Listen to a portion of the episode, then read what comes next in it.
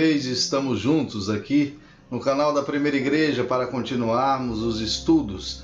Estamos hoje com o estudo de Atos dos Apóstolos, capítulo 3. Você que já está conosco, muito obrigado pela sua presença aqui. Se ainda não se inscreveu, se inscreva. Ative o sininho e libere as notificações para receber as nossas atualizações. Mais um estudo no livro de Eclesiastes. O último estudo com uma aplicação muito gostosa. Aquele homem que era levado para a porta formosa.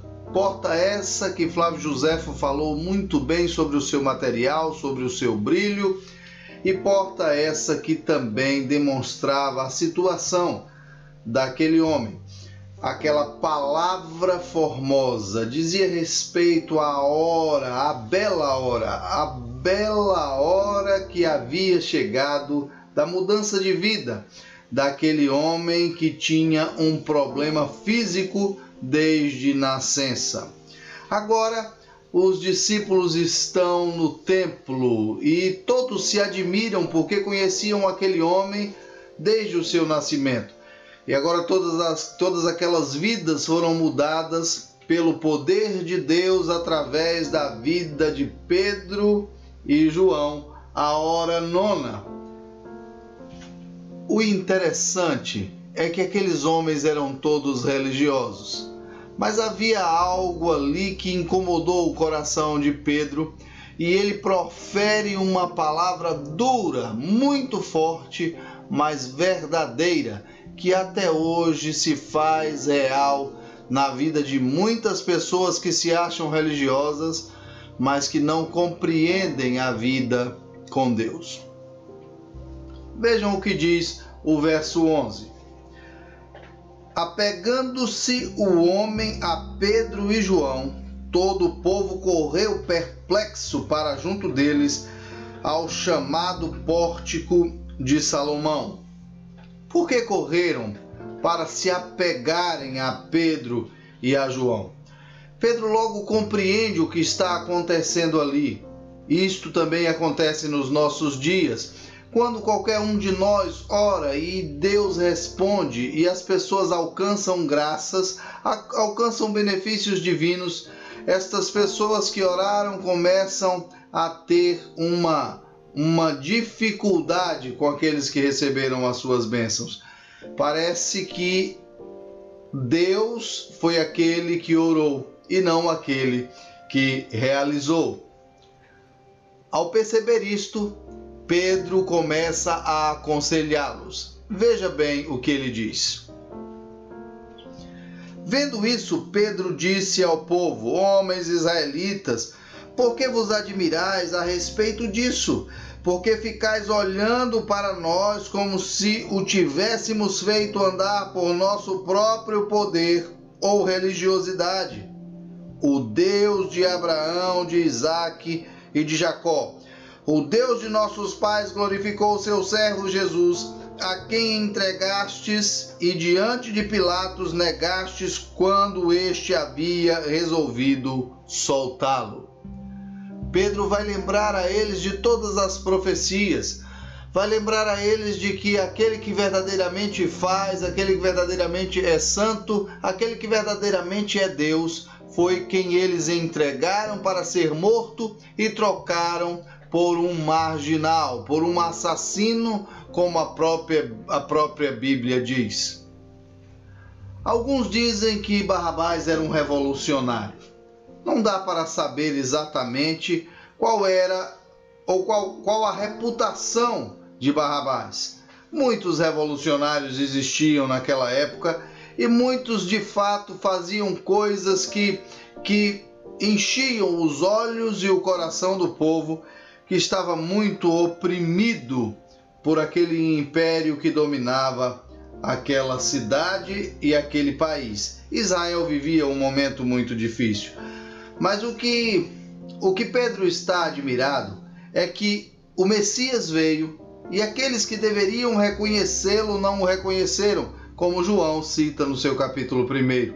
E ele está falando: olha, vocês não o reconheceram, o mataram e agora pensam que eu sou Deus, que eu realizo esses milagres. A perplexidade daqueles homens era a mesma no coração, na mente e na fala de Pedro, quando ele não compreende como homens religiosos, como homens que, que viviam a fé, que esperavam o Messias, não compreendia a hora da sua chegada. E ele fala e os chama de ignorantes. Vejam bem como continua no verso 14 em diante. Diz assim: Mas vos negastes, mas vós negastes o santo e justo, e pedistes um homicida fosse, e pediste que um homicida fosse libertado.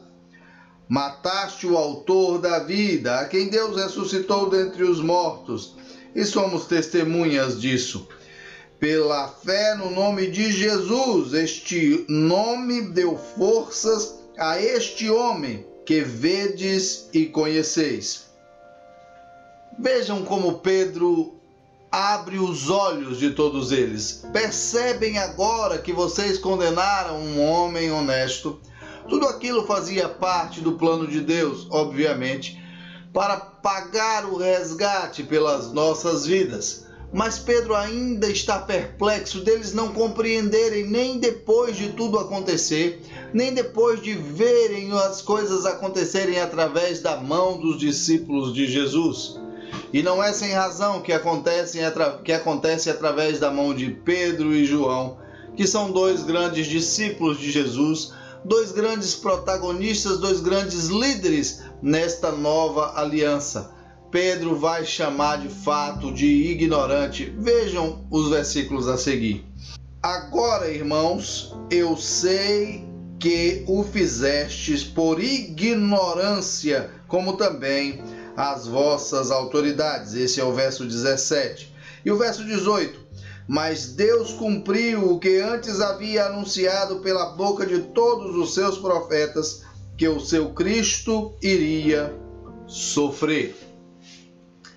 Vejam que agora Pedro vai discorrer a respeito de textos muito antigos, de textos que estão lá em Gênesis, em Deuteronômio. Ele recorre ao Pentateuco para mostrar aos judeus ali, naquele lugar, na, no templo, diante de todos os que foram ali para orar na hora nona. Ele recorre a textos muito antigos, textos da lei, para provar para eles que Jesus tinha sido anunciado e eles não conseguiram compreender que aquele homem que foi ali crucificado era o Messias. O Cristo, a palavra está no grego, mas Cristo é ungido, é o mesmo que Messias em hebraico. E Pedro continua com a sua perplexidade e vai dizer quais são os textos. Mas vejam que ele diz: olha, vocês e as vossas autoridades fizeram isso por ignorância.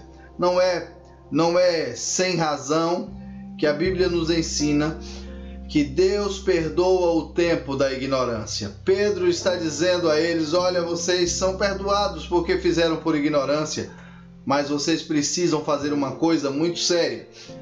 Vocês precisam arrepender-se. Pedro está fazendo todo esse discurso para chegar exatamente nesta conclusão, na conclusão da necessidade do arrependimento daqueles homens. Vejam bem, a partir do verso 19: Arrependei-vos, pois, e convertei-vos para que os vossos pecados sejam apagados, de modo que da presença do Senhor venham tempos de refrigério e ele envie o Cristo que já vos foi predeterminado, Jesus.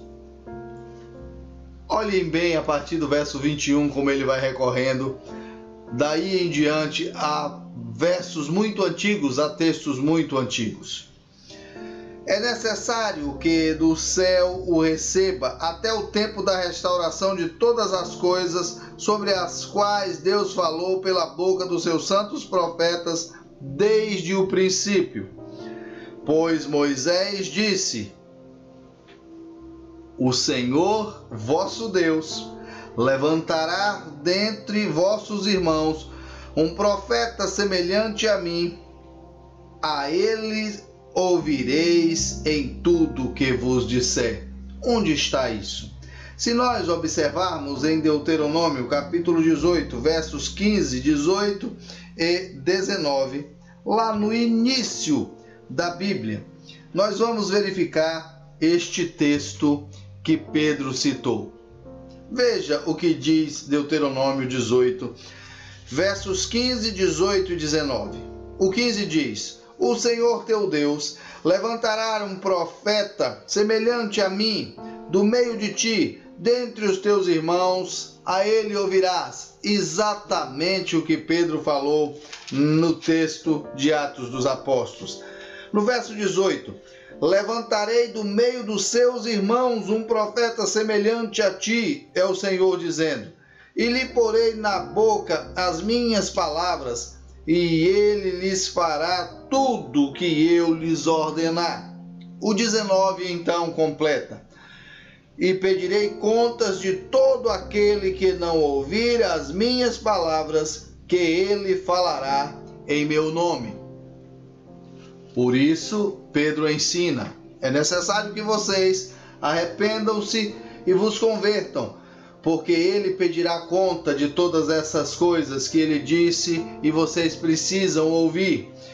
Pedro continua então no verso 23: E acontecerá que toda pessoa que não ouvir esse profeta será exterminado dentre o povo e, todo, e todos os profetas que falaram desde Samuel e os que sucederam também anunciaram estes dias. Pedro continua recorrendo aos textos antigos, a antiga aliança, não havia ainda o Novo Testamento, o texto que ele poderia, os textos que ele poderia recorrer teria que ser entre os agiógrafos, entre os profetas, entre a lei. Teria que ser a divisão lá do Antigo Testamento, a divisão dos judeus. E Pedro diz: Olha, é necessário que vocês se arrependam, porque esta palavra já vem sendo dita há muito tempo. Apesar da vossa ignorância, Deus perdoa o tempo da ignorância, mas é necessário que vocês tomem ciência de tudo isso. O verso 24 foi dito, o verso 25 diz: Vós sois os filhos dos profetas e da aliança que Deus fez com os vossos pais, dizendo a Abraão: Por meio da tua descendência, todas as famílias da terra serão abençoadas. Ele só não sabia que essa bênção seria por conta daquele que viria depois de Abraão. Estava anunciando Jesus de Nazaré, porque depois de Abraão viria o seu filho Isaque, do seu filho Isaque nasceria Jacó e Esaú. Esaú daria as doze príncipes à nação dos árabes e Jacó daria doze príncipes à nação de Israel. Dentre esses doze príncipes nasceria Judá. De Judá nasceria mais à frente o príncipe, o rei Davi e da descendência de Davi viria Jesus. É disso que o texto está falando que todas as nações da terra seriam abençoadas através de Abraão. Onde está, onde está esse texto que Pedro cita aqui? Está lá em Gênesis 12, verso 3. Se nós buscarmos lá atrás, nos textos, no, no Pentateuco, nos cinco livros da lei, se nós observarmos no livro dos princípios, logo no início da Bíblia, o primeiro livro, nós vamos ver o texto ensinando a partir do verso 3 do capítulo 12. Abençoarei os que te abençoarem e amaldiçoarei quem te amal amaldiçoar, e todas as famílias da terra serão abençoadas por meio de ti. Olhem que Abraão está vivendo ainda momentos em que ele não imagina que essa bênção viria através de Jesus de Nazaré. O verso 26 diz: Deus ressuscitou o seu servo e enviou a vós, primeiramente, para que vos abençoasse, desviando cada um de vós das vossas maldades. E assim, Pedro ensina a estes homens, até o verso 26, todo o capítulo 3 de Atos dos Apóstolos, desde o texto anterior, quando nós falávamos daquele coxo que foi colocado à porta formosa.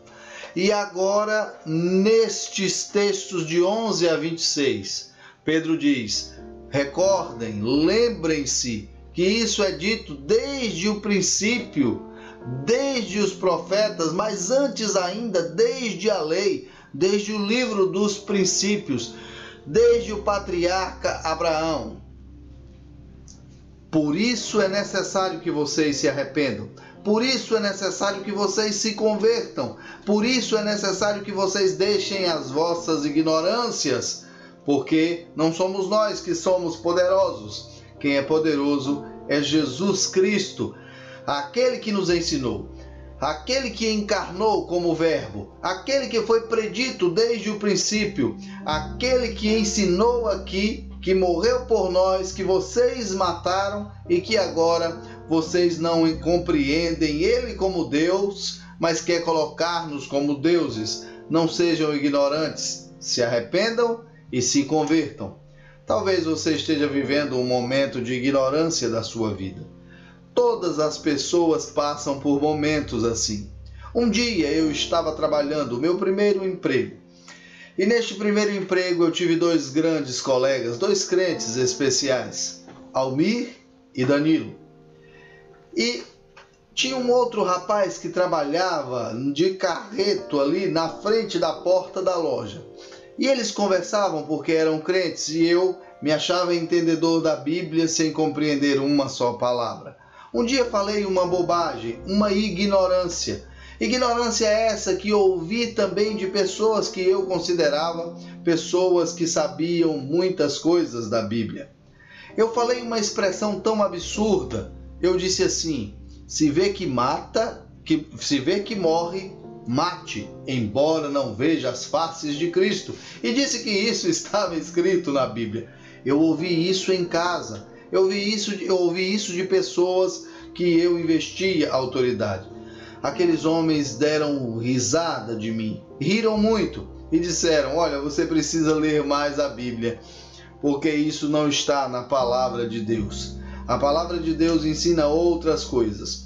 Eu fiquei tão chateado naquele dia, porque eu não sabia dizer onde estava esse texto. E cada texto que eles diziam, eles falavam uma referência bíblica e provavam na Bíblia.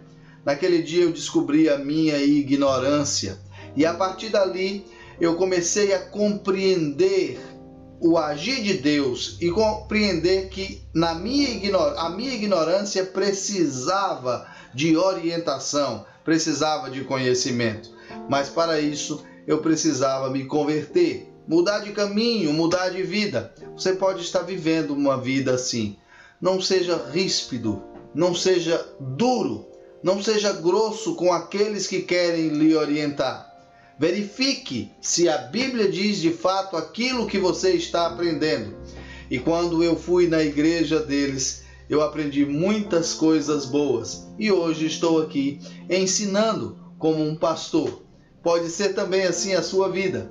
No mínimo, a sua vida pode ser uma vida de seguidor de Cristo, porque a sua ignorância foi orientada e veio luz à sua vida, à sua mente, ao seu entendimento, e o Senhor Jesus tornou-se o Salvador da sua vida e o verdadeiro Deus. Que Ele nos abençoe nesse dia tão especial, como abençoou aquele coxo e como o conhecimento também chegou abençoando a vida daqueles homens no templo ali da porta chamada Formosa. Grande abraço a todos. Até a próxima, se Deus quiser.